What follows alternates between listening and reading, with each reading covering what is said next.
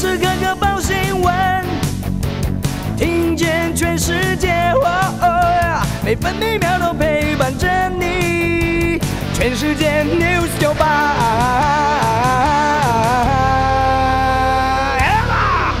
是二月二十四号，星期四。中央气象局发布低温特报，大陆冷气团影响，各地气温还是偏低。马祖局部地区气温可能持续在六度以下，金门县、新北市、桃园市和台中市局部地区可能在十度以下。到目前为止，今天全台平地最低温十点一度，包含清晨三点五十三分在桃园茶改场测站，还有三点四十分在新北市富贵角。气象局同时发布大雨特报，华南雨区加上东北风影响，台中市山区已经降下好雨。今天基隆北海岸和台北市山区仍然可能有局部大雨，北部和东半部地区局部短暂雨，中南部山区零星短暂雨，其他地区多云。气象局也发布陆上强风特报，东北风明显偏强，台南以北、东半部、恒春半岛沿海空旷地区以及澎湖、金门、马祖容易出现九到十级强阵风，高雄也有较强阵风。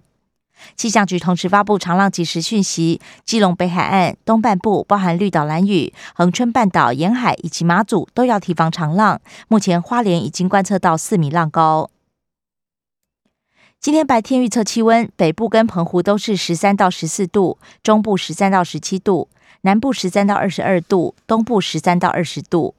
现在台北、台中、台南、高雄、宜兰、澎湖都是十三度，花莲十七度，台东十六度。美国股市今天大幅收跌，道琼工业平均指数下挫四百六十四点，跌幅百分之一点三八，来到三万三千一百三十一点。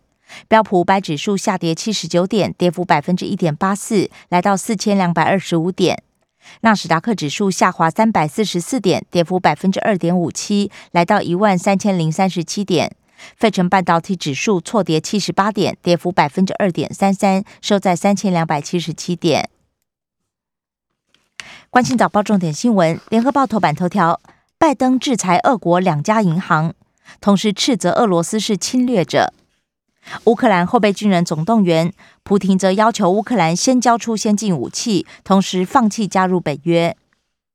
布林肯取消会见俄罗斯外交部长，驻欧美军也增援波罗的海区域。联合报头版还报道，宜兰县长林资庙八十万交保，检方将抗告，涉及图利及财产来源不明，但是法院认为无需羁押。根据透露，林资庙上任不久，亲信就被监听。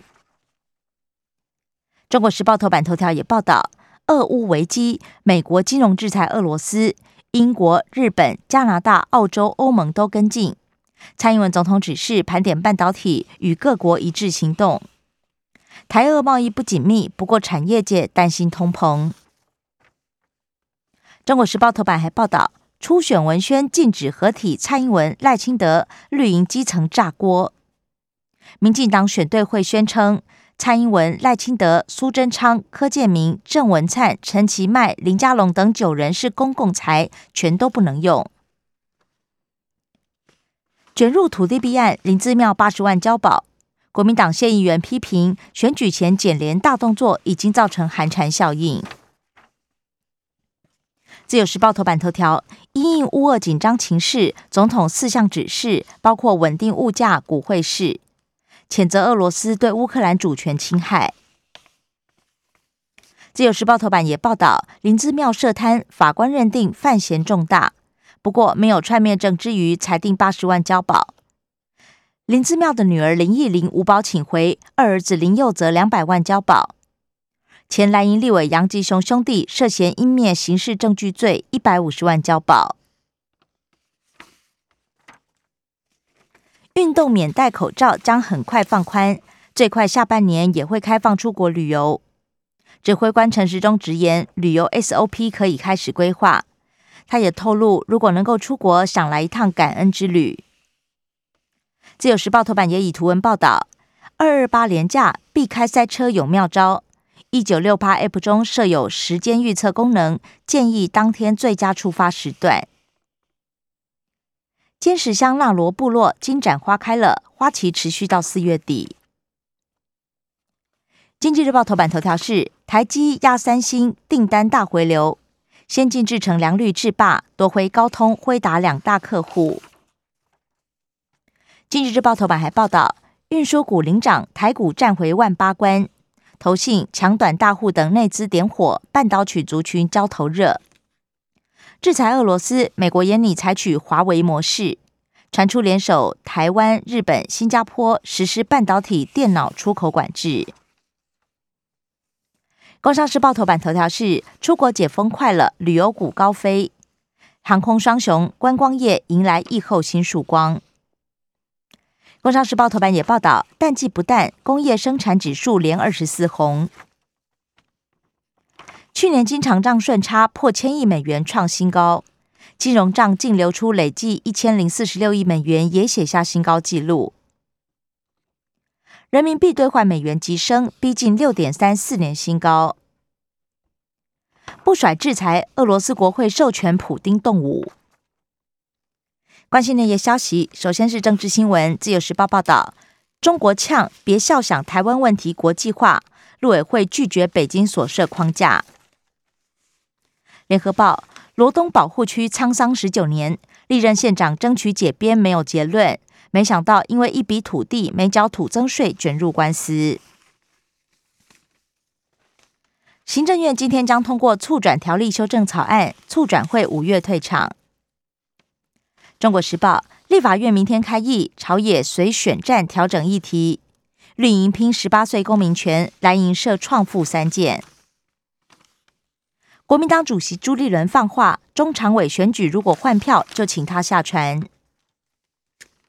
财经消息，联合报报道，俄乌冲突，联电抢签镭射气体长约，其他晶圆厂预料跟进。台积电供应商认为，如果战事超过三个月，供货会很紧。金矿、铜矿涨价，半导体封装成本飙升。自由时报一扫阴霾，一月餐饮业营收连四升。中国时报下周油价连三涨，将近七年半新高。俄乌风云扫到台湾，九五千汽油逼近三十二元。华硕电脑子公司华云科技遭到骇客入侵，必须付比特币解锁。国际消息，自由时报报道，全国紧急状态，乌克兰征召预备役，紧急状态三十天。乌东战事界临，严冬却缺水缺电，坐困愁城，老弱妇孺无处去。联合报制裁留一手，西方仍然大买俄罗斯油气。制裁锁定俄罗斯银行及少数个人，影响有限。但是，要是俄罗斯被逐出 SWIFT，也就是环球银行金融电信协会，恐怕受到重创。疫情延烧，纾困加码，香港再发消费券，每人一万港币。社会新闻，《中国时报》报道。华山分尸案凶手陈伯谦因为可教化逃过死刑，死者父亲悲喊：“政府跟恶魔站在一起。”派错直升机害死士官长，空勤总队判赔千万。联合报板桥情杀健身教练疑似杀害女友再自砍。